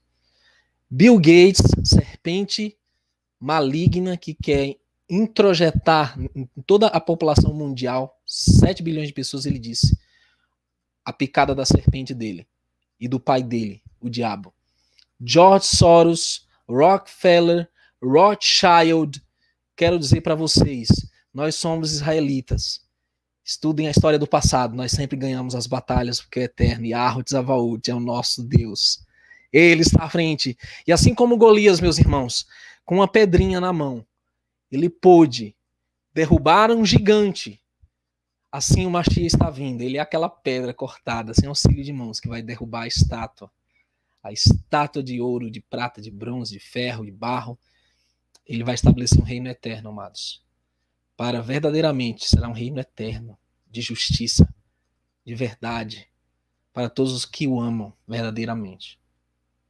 Que momento, que momento em Samuel. Eu louvo Eterno por estar contigo nesse momento, meu irmão, fazendo parte desse momento. Eu louvo Eterno por ter pessoas que, que creem no Eterno, creem nessas verdades. Eu louvo Eterno porque ainda existem homens de caráter é, que defendem a verdade. Shalom, meus irmãos. A paz esteja com todos vocês. Orem por nós, estaremos orando por vocês. Que o Eterno possa revelar o conhecimento da verdade para vos libertar de tudo mal. Em nome de Ahushua Hamashia. Shalom, shalom. Shalom, shalom. Amém.